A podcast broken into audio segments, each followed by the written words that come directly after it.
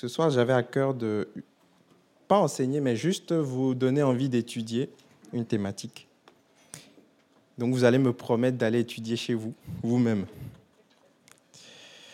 Aujourd'hui, j'aimerais parler de l'onction et des dons spirituels. Amen. L'onction et des dons spirituels. Pour ceux qui étaient à Bastille mardi, dimanche avant-hier, j'ai parlé de la guerre et j'ai expliqué qu'il n'y a aucun, aucun chef d'État qui envoie ses compatriotes aller en guerre sans leur fournir des armes. Et Dieu nous fournit des armes aussi. On sait que nos âmes ne sont pas charnelles, mais elles sont spirituelles et puissantes. Donc on va parler des dons spirituels parce que ça fait partie des, armes que Dieu nous donne et de l'onction. Alors qu'est-ce que l'onction? C'est simple. L'onction, c'est le revêtement spirituel dans la vie d'un être humain. L'onction, c'est quand Dieu vous équipe pour un but. C'est un terme général pour indiquer que Dieu vous équipe pour un but. Lorsqu'on parle d'onction, on parle de faveur, on parle de bénédiction, on parle d'accompagnement. Mais la faveur, elle est globale. Par exemple, si Dieu vous accorde sa faveur, ça veut dire qu'il vous il jette un regard favorable sur vous, il vous apprécie, il vous approuve. Et qui peut vous donner des choses. Mais ce qu'il vous donne matériellement ou ce qu'il vous donne, les relations qu'il vous donne, ce n'est pas l'onction. L'onction, c'est cette faveur-là qui se manifeste comme un équipement spirituel pour œuvrer. C'est le revêtement spirituel qui vous donne l'autorité pour faire. C'est un peu comme un policier. Un policier, lorsque il rentre dans l'académie et qu'on l'approuve en, tant que policier, il n'est pas policier sur la base de sa force physique ou de ses compétences personnelles. Il suit bien sûr une formation, il, est, il doit être formé, oui. Mais à la fin, il a un badge, il a une tenue.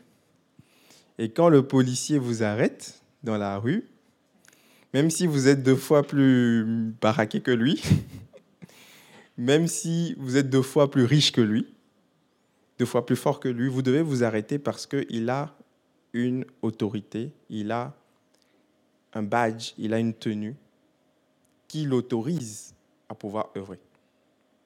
Amen. C'est ça l'onction. L'onction, c'est ce revêtement spirituel. C'est comme une tenue que Dieu nous donne. Donc l'image de la tenue est intéressante. On reste nous-mêmes, mais lorsqu'on porte cette tenue-là, on est capable de faire des choses différentes.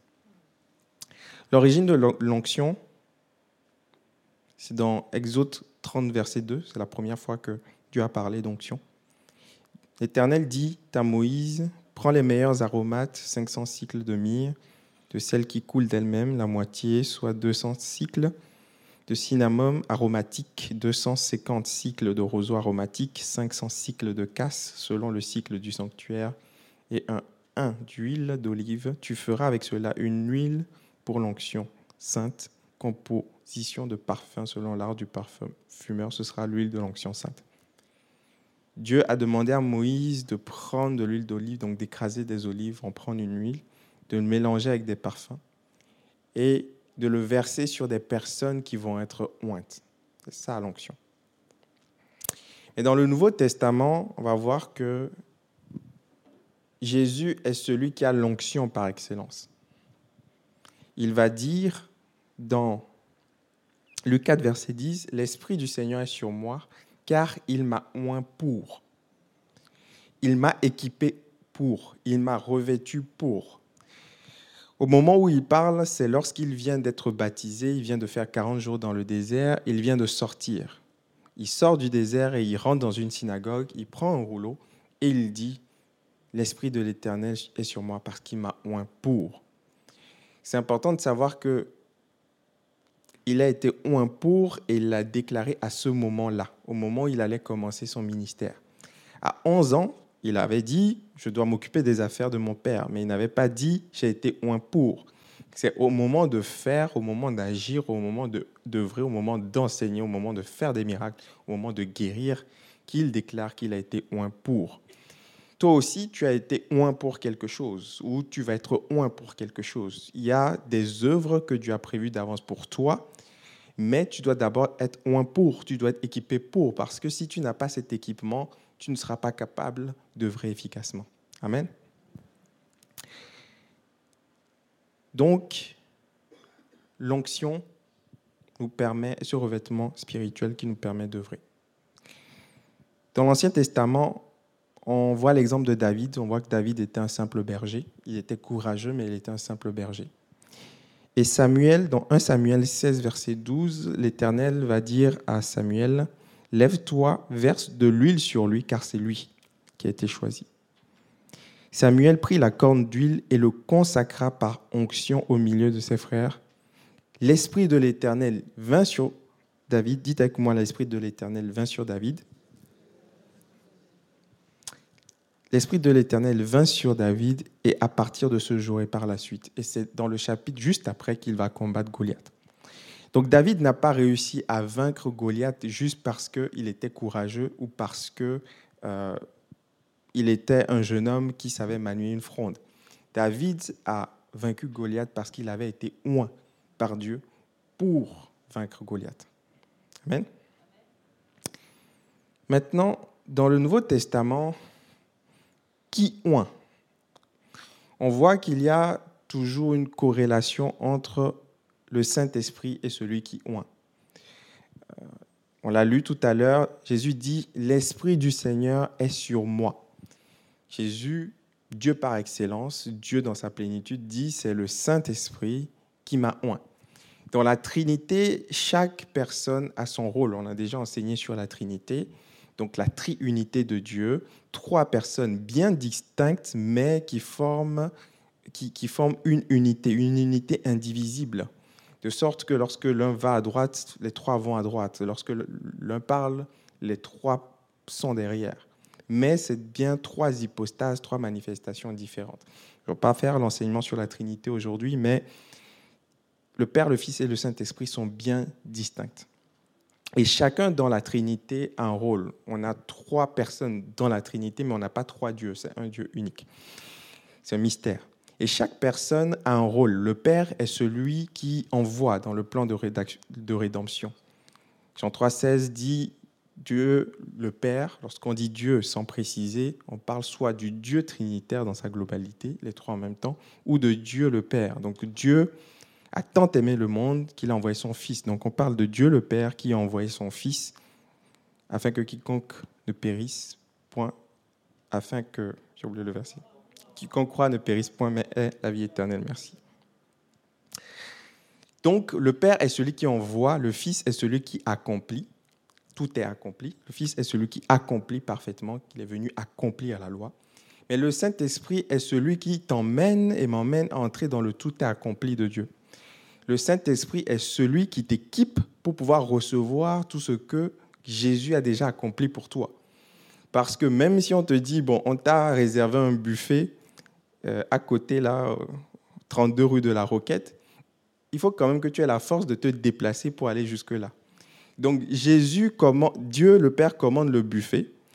Jésus vient livrer le buffet, mais c'est le Saint-Esprit qui doit te prendre de ta chaise, te pousser à sortir, à aller là-bas, te montrer la direction et arriver pour manger le buffet. Quelqu'un devrait dire Amen.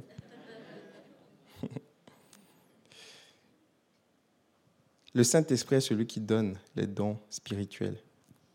Dieu le Père est la destination, le Fils est le chemin. Le chemin, la vérité, la vie est le chemin. Mais le Saint-Esprit est cet agent vivant, ce moteur, cette voiture qui t'emmène à marcher sur le chemin pour arriver à la destination. On lit dans 1 Corinthiens 12 que c'est le Saint-Esprit qui donne les dons, les dons spirituels. Donc j'ai expliqué que l'onction, c'est toute forme d'équipement que Dieu donne, et les dons spirituels font partie de ces équipements-là. Donc 1 Corinthiens 12, verset 11, un seul et même esprit opère toutes ces choses, les distribuant à chacun en particulier comme il veut. Euh, j'ouvre une petite parenthèse. Pourquoi on dit que le Saint-Esprit est une personne? Parce qu'il a tous les attributs de la personnalité. Nous, pour nous, une personne, elle est physique, on la voit. Mais le Saint-Esprit est une personne invisible, mais c'est une vraie personne parce qu'elle a tous les attributs de la personnalité. Il a une volonté, on dit qu'il veut, un objet ne peut pas avoir une volonté. Un animal a un instinct, mais il n'a pas vraiment une volonté, mais le Saint-Esprit a une volonté. Et donc, il distribue les dons aux gens comme il veut. Pas le Père, pas le Fils, mais c'est le Saint-Esprit qui distribue comme il veut. C'est le Saint-Esprit qui donne les dons spirituels. Voilà pourquoi on parle de dons de l'esprit, de dons spirituels. Qui peut avoir le, les dons spirituels? Tout chrétien peut avoir les dons spirituels. Tout chrétien peut avoir les dons spirituels. Les dons spirituels sont différents des talents naturels parce que lorsque vous naissez, vous avez des talents naturels en vous, en fait, comme un gisement, qui sont déjà en vous et qui vont se manifester par l'expérience, par le temps, par le travail, par l'étude. Mais vous avez déjà, Dieu a déjà mis des talents en vous. C'est déjà là. Céline Dion, lorsqu'elle est née, elle avait déjà ce talent en elle. Moi, je le vois qu'il y a un facteur inné dans les talents parce que mon fils et ma fille sont complètement différents. Lorsque tu lâches les deux enfants, tu vois qu'ils font naturellement ce qu'il y a en eux. Mon fils va courir, aller dans le sable, il va regarder des petits trucs là, il va inspecter, il va, il va, il va monter des choses, il est dans le détail. Ma, ma, ma fille, elle va aller courir partout, elle, est sportive. Euh, sportive. Il y a un qui est artistique, qui est dans la minutie, qui va pas courir, qui veut pas sortir, qui est pas dans les trucs. Et l'autre, l'autre qui est sportive, qui veut bouger, elle veut sortir. Il y a en nous des talents naturels qui sont là dès la naissance. Il y a en toi, Dieu a placé des talents en tout homme, chrétien ou non chrétien. Parce que la Bible dit qu'il il fait pleuvoir sur les bons comme sur les mauvais. En fait, ce que le verset veut dire, c'est que la pluie à l'époque, c'était le symbole de la, de, de, la bénédiction, de la bénédiction des récoltes. Ça veut dire que Dieu fait prospérer le méchant comme le bon. Et c'est extraordinaire parce que Dieu bénit même des gens qui disent qu'ils n'existent pas. Waouh, il est bon. Donc tout chrétien a des talents, tout homme a des talents, mais tout chrétien a aussi, est aussi appelé à avoir des dons. Celui qui n'est pas chrétien ne peut pas avoir des dons spirituels. Les dons spirituels sont réservés pour les enfants de Dieu, pour ceux qui ont le Saint-Esprit en eux, et donc, comme ce Saint-Esprit est en nous, il opère des œuvres et il nous donne aussi des dons spirituels, des aptitudes spirituelles. Donc, tout chrétien a des dons spirituels. Qui que tu sois, qui que tu sois, tu as des dons spirituels. Tout le monde. Aucun chrétien n'a tous les dons spirituels, mais tout chrétien a au moins un don spirituel. Le Saint-Esprit a réparti les dons de sorte qu'on soit interdépendants. Et il prend l'exemple des, membres du corps. Aucun membre ne peut tout faire tout seul. Le bras droit ne peut pas tout faire tout seul.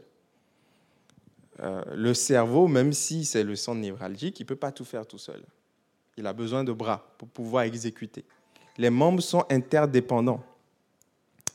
Et ils ont besoin les uns des autres. Chacun a une fonction, un rôle. Et Dieu a, le Saint-Esprit a réparti ses dons spirituels de sorte qu'on soit dépendants les uns des autres. Voilà pourquoi si je commence à chanter, l'église va se vider. Heureusement que j'ai une épouse qui fait ça bien. On n'a pas les mêmes dons, mais on a tous au moins un don. Et Dieu veut te faire entrer dans ton don. Dieu veut que tu travailles ton don. Dieu veut que tu manifestes ce don. Parce que le don, c'est pour les autres. Le don, c'est pour les autres parole de Dieu le dit que toute personne doit utiliser ses dons pour le bien commun. Le don, ce n'est pas pour notre ego.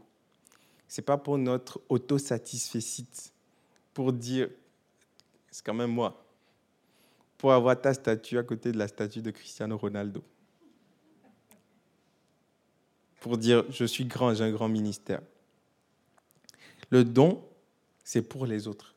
Parce qu'à chaque fois que Dieu te donne un don, c'est pour répondre à un besoin que quelqu'un d'autre a. C'est pour que ton don soit une solution pour un problème qui est dans le monde. Amen. Est-ce que vous voulez voir la liste des dons avec moi? Je ne sais pas si Rachel, tu vas réussir. Alors Rachel, elle a vraiment beaucoup de, de talents et de dons parce qu'on n'a personne dans la vidéo projection aujourd'hui. D'ailleurs, je lance un appel. Vraiment, c'est là, il faut venir, faut venir servir. Parce que c'est la loi de Pareto, là, spirituelle. C'est toujours 20% des mêmes qui servent 80% du temps. Il faut que chaque membre vienne œuvrer parce qu'on en a besoin pour répartir la charge. Amen. Si elle n'était pas là, il n'y aurait pas eu de vidéoprojection aujourd'hui. Elle n'est pas du service de vidéoprojection, mais elle a bien accepté de, servir. Donc, soyez indulgents si on tâtonne un peu. Merci. Euh, je ne sais pas si le tableau pourra s'afficher, le tableau avec la liste des dons, les trois colonnes.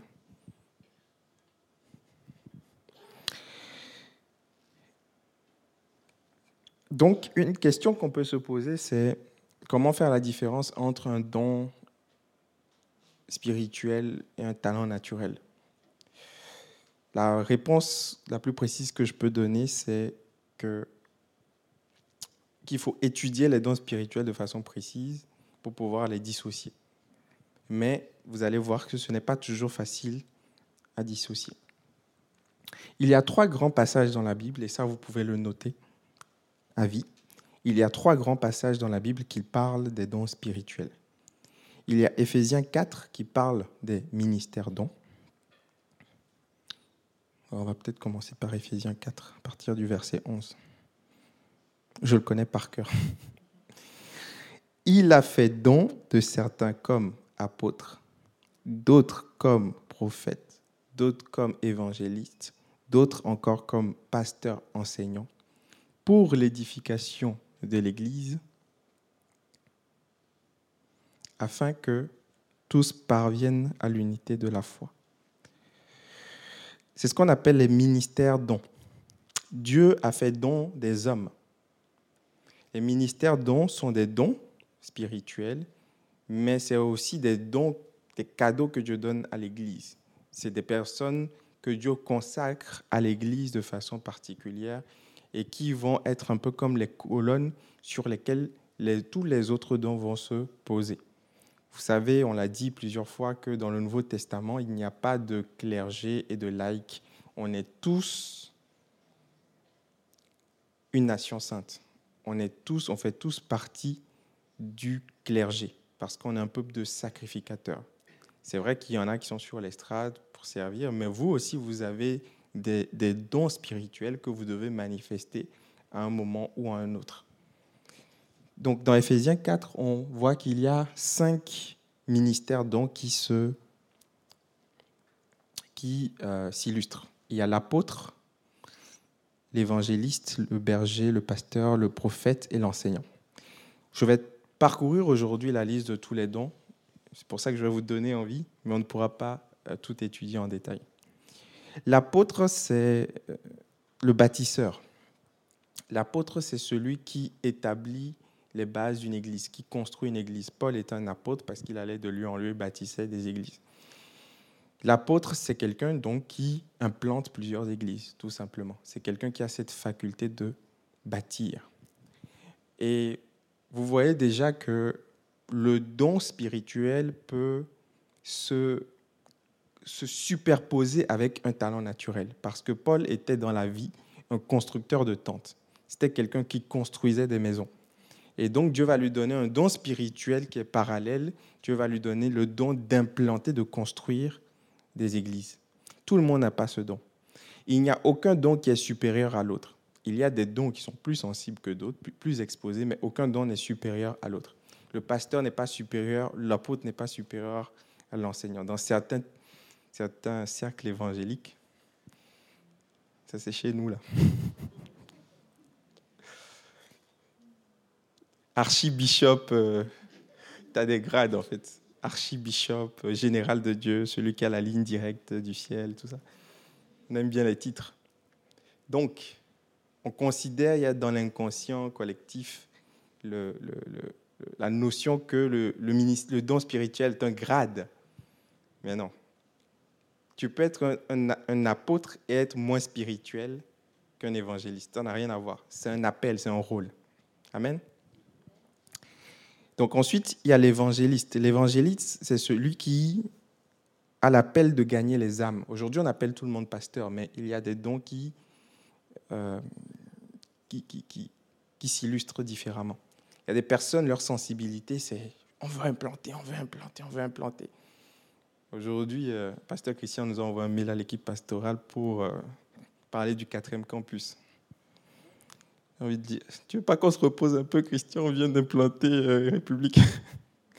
il aime ça, bâtir. Il a, il a cette fibre-là, il veut implanter. Et il y en a qui sont des évangélistes. Eux, leur, ce qui brûle sur leur cœur, c'est de gagner des âmes. Et l'évangéliste, tu ne peux pas le mettre trop dans l'église. Il veut sortir, il veut sortir. C'est en lui, en fait. C'est un don spirituel. Il y a l'enseignant. L'enseignant, c'est celui qui explique la doctrine. C'est celui qui a ce don, cette faculté d'expliquer les Écritures, les choses complexes de façon simple. Ensuite, il y a le pasteur. Le pasteur, le berger, c'est celui qui aime prendre soin, soins pastoraux, celui qui va passer du temps avec toi, celui qui va, euh, qui, c'est le pasteur qui prend soin de toi, berger. Et puis il y a le prophète. Le prophète, je ne vais pas entrer trop dans les détails parce que c'est toujours le ministère polémique, mais c'est quelqu'un qui a une forte sensibilité au Saint-Esprit. Mais ce n'est pas juste lié à la prophétie future. On enseignera un autre jour sur les prophètes. Donc, il y a les cinq ministères dont qui sont des colonnes dans l'Église. Ensuite, il y a deux autres chapitres, Romains 12 et 1 Corinthiens 12, qui parlent d'autres types de dons. Euh, il y a plusieurs nomenclatures. Moi, j'appelle ça des dons explicites et des dons implicites. Donc, dans la liste, Romains 12, par exemple, on peut lire à partir du verset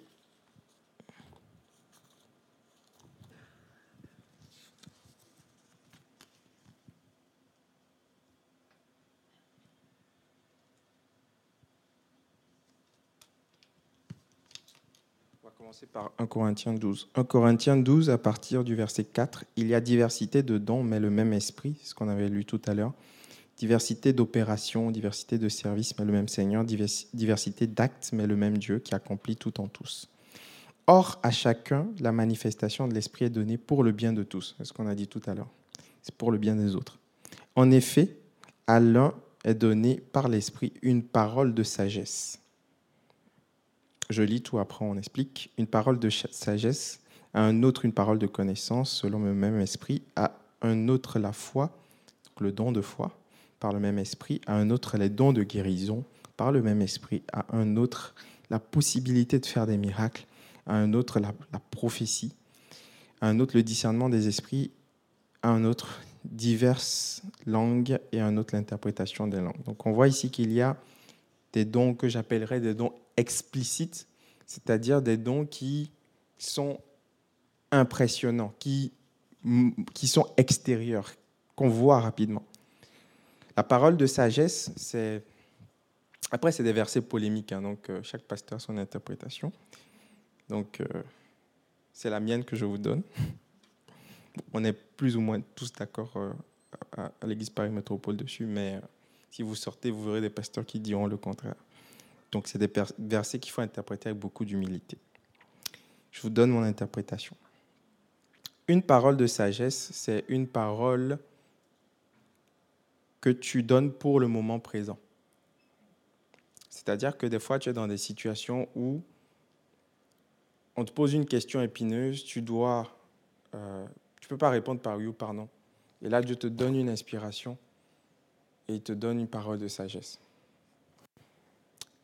La Bible dit dans un autre passage que lorsque vous serez devant les tribunaux, ne vous inquiétez pas parce qu'il vous sera donné une parole au moment même. C'est ça la parole de sagesse. Jésus, entre parenthèses, hein, Jésus a manifesté tous les dons.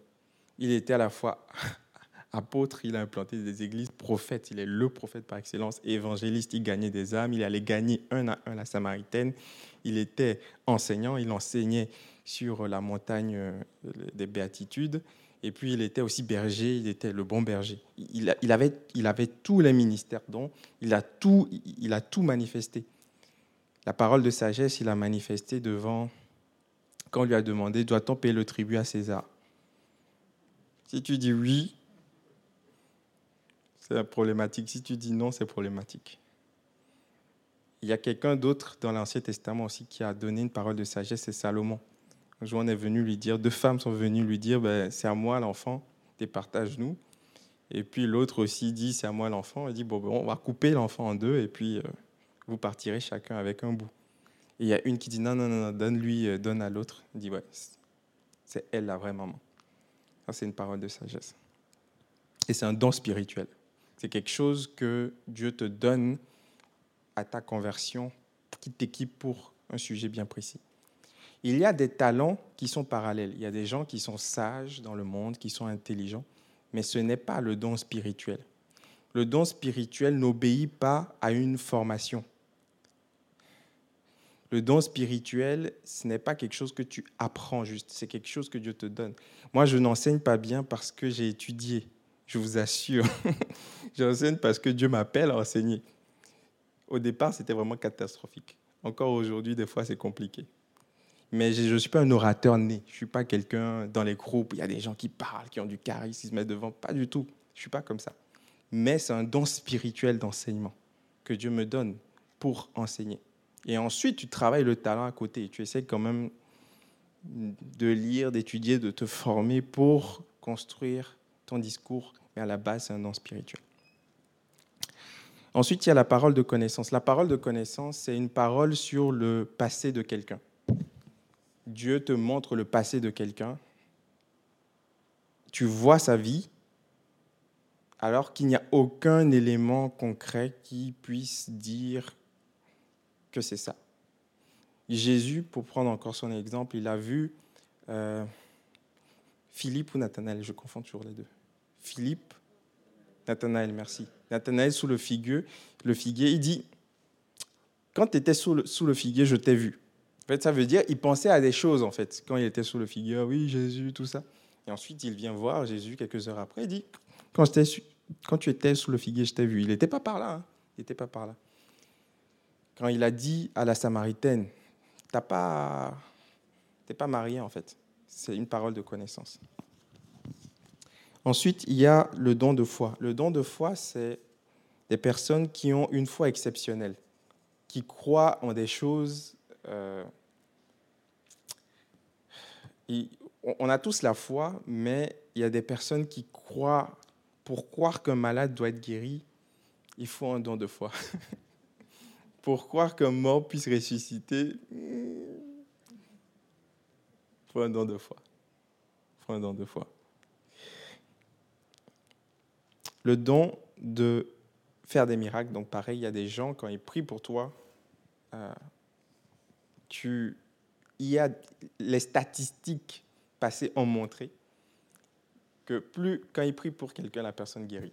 Ça ne veut pas dire qu'il a un pouvoir mystique. Ça veut juste dire qu'il a un don spirituel. Dieu l'utilise dans ce domaine. Le jour où il s'éloigne de Dieu, ça peut s'arrêter. Ce n'est pas quelque chose qu'il a à vie, en fait. C'est quelque chose que Dieu lui donne pour un but. Mais tout le monde peut prier. Il ne faut pas non plus courir après des personnes spécifiques. Ah, lui, euh, non. Tout le monde peut prier pour toi et tu peux être guéri, mais à des personnes, c'est leur vraiment le don que Dieu leur a donné. Ensuite, il y a la prophétie, donc on en a parlé, de discernement de, l'esprit, savoir discerner ce qui est, ce qui est de l'ennemi, ce qui n'est pas de l'ennemi. Et, je vous invite vraiment à la sagesse. Il hein. faut pas aller dire, toi, tu es inspiré par Satan. Je pense qu'à l'église Paris Métropole, quand même, ça va, on n'est pas une église bizarre. Mais avoir le discernement des esprits permet de savoir ce qui est de Dieu et ce qui n'est pas de Dieu. Ce qui est du diable, ce qui est, ce qui est, de, ce qui est de Dieu, ce qui est de l'homme, ce qui est charné, ce qui est du diable. Parce que des fois, tout ce qui est bon n'est pas du, de Dieu, en fait. Il y a une femme qui a suivi Paul qui disait ah, qu'il faisait des éloges. Oui, cet homme, est un saint, je paraphrase, hein, est un saint, c'est un envoyé de Dieu. Il dit non, toi, tu es possédé par un esprit. Et comment on reconnaît tous ces dons? C'est par l'expérience. Il y a souvent des gens qui viennent me voir, pasteur, j'ai un don de foi. Oui, qu'est-ce que tu veux que je te dise? Manifeste-le. Pasteur, est-ce que j'ai le don pour guérir les malades? Bah, Prie pour des malades, on va, on va bien voir en fait. c'est simple, hein, il n'y a pas de... Il y a des gens qui sont dans des trucs, des gros trucs. C'est l'expérience qui montre. Tu n'as même pas besoin du titre. Dans la Bible, c'est comme ça. Le titre revient après. Ils sont tous là, ils s'exhortent, ils s'encouragent. Et à un moment tu dis, ah, toi, je te vois plutôt... Euh, tu as quelque chose quand tu pries pour les gens, tu vois. C'est comme ça que ça se discerne. Aujourd'hui, on inverse. On arrive avec le titre. Mon étoile. comment on fait pour être apôtre ici? C'est pas comme ça. Pasteur, moi je vais être un pasteur. Je vais prêcher sur l'estrade. Pas besoin. Tu n'as pas besoin d'une estrade pour être pasteur. Prends soin des gens autour de toi. Ben oui. Je veux, je veux donner des dons spirituels. Donne des dons spirituels à tes voisins, à tes collègues de travail, yes. Parce que même à l'église, c'est un peu facile. Des fois, les chrétiens ne vont pas te dire que tu t'es planté pour ne pas t'afficher. Mais un non-chrétien, mon gars, il n'a aucune, il n'a rien à gagner. Ton don n'est pas limité à un titre, un rôle. C'est quelque chose qui s'exprime naturellement. Tu peux donner un don spirituel à ton collègue? Bien sûr, avec la forme. Hein. On est civilisé, on est en 2022, s'il vous plaît. Un jour, Dieu m'a fait ça. Quand je travaillais, quand j'étais, euh, il y a deux ans, dans mon, dans mon cabinet, j'étais consultant en informatique. Je vois une personne, j'étais consultant dans une entreprise, je venais d'arriver, et je vois un gars, et puis il y a une voix à l'intérieur de moi qui lui dit, lui fait des affaires à l'étranger, dis-lui que il s'inquiète pour ses affaires, dis-lui que ça va bien aller. Je dis, c'est bizarre ça. Donc, faut pas aller dire, je suis, j'ai reçu un don spirituel. Faut pas faire ça. Je suis allé sur des œufs. Je dis euh, bonjour, j'essaie de socialiser un peu. Puis je dis en fait, toi, euh, tu ferais pas des affaires par hasard Ah oui, oui, tout à fait. Ah bon? Oh Tiens donc Et tu ferais pas des affaires dans tel pays? Mais comment tu sais? Oh, non, non, non, non, non, non, juste comme ça. Et est-ce que, est que tes affaires ne seraient pas un peu en difficulté? Mais comment tu sais ça? Et là, tu parles. C'est à ce moment-là, pas avant. faut pas nous faire honte, s'il te plaît. Parce qu'on a déjà mauvaise presse. Hein les évangéliques, c'est les bizarres, c'est les sectes.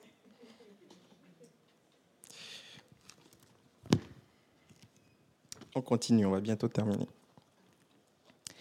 Donc, le don de parler en langue, d'interprétation des langues, ça existe, hein, même si c'est de plus en plus rare, ça existe.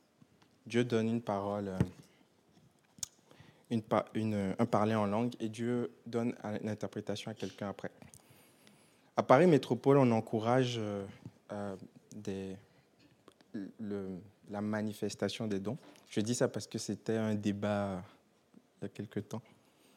Euh, les gens se ouais, est-ce qu'on peut donner des paroles prophétiques? En fait, on encourage dans des moments spéciaux, des soirées ciel ouvert, des, des nuits de prière, des, moments spéciaux ou dans des petits groupes.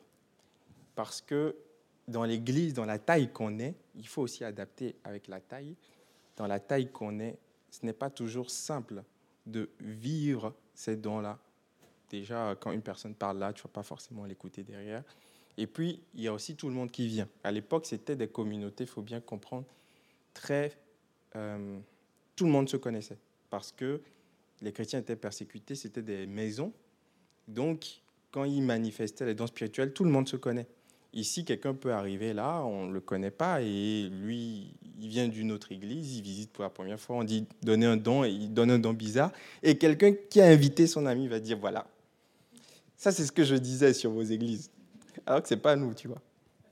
Donc, on, encourage, bien sûr, il ne faut, il faut pas bloquer le Saint-Esprit. Dieu peut faire des choses différentes, mais on encourage un certain ordre on encourage la manifestation des dons spirituels dans certains cadres plus que d'autres, pour aussi ne pas être une occasion de chute, c'est biblique, Paul le dit, pour ne pas être une occasion de chute pour les nouveaux qui arrivent. Le troisième passage, on va terminer avec ça, les musiciens peuvent s'approcher, c'est dans Romains 12. Donc c'est facile à retenir. Éphésiens 4, 1 Corinthiens 12, Romains 12. Donc, dans Romains 12, on retrouve quelques dons, ministère dons, mais on retrouve aussi ces dons que j'appelle les dons explicites, mais aussi d'autres dons implicites, des dons spirituels plus improbables. On a donc Romains 12, verset 6, Nous avons des dons différents selon la grâce qui nous a été accordée. Si quelqu'un a le don de prophétie, qu'il l'exerce en accord avec sa foi, avec la foi. Si un autre est appelé à servir, donc ça c'est le don de service. C'est quoi le don de service? C'est un don spirituel qui te dispose à aider de façon manuelle. Aujourd'hui, on appellerait ça de la logistique. Aujourd'hui, on appellerait ça euh. Il y a des gens, ils sont, manuels, ils réparent les choses. Ce sont des, des kiloutou ambulants, en fait. C'est des personnes, euh, ils, sont manuels, mais ce n'est pas qu'un talent. Ça vient se superposer sur un talent. Donc je l'ai dit, le don spirituel vient se superposer sur un talent. Par exemple, dans la Bible, il n'y a pas de don spirituel pour la louange. Ça n'existe pas. Mais un don spirituel peut se superposer au talent du chant. Par exemple, ma femme, elle a on va le voir, un don spirituel pour l'exhortation. Et donc, quand elle va, elle va, elle va chanter, par exemple, elle va composer, ça va parler aux personnes. Donc, c'est un don spirituel qui se superpose au talent naturel.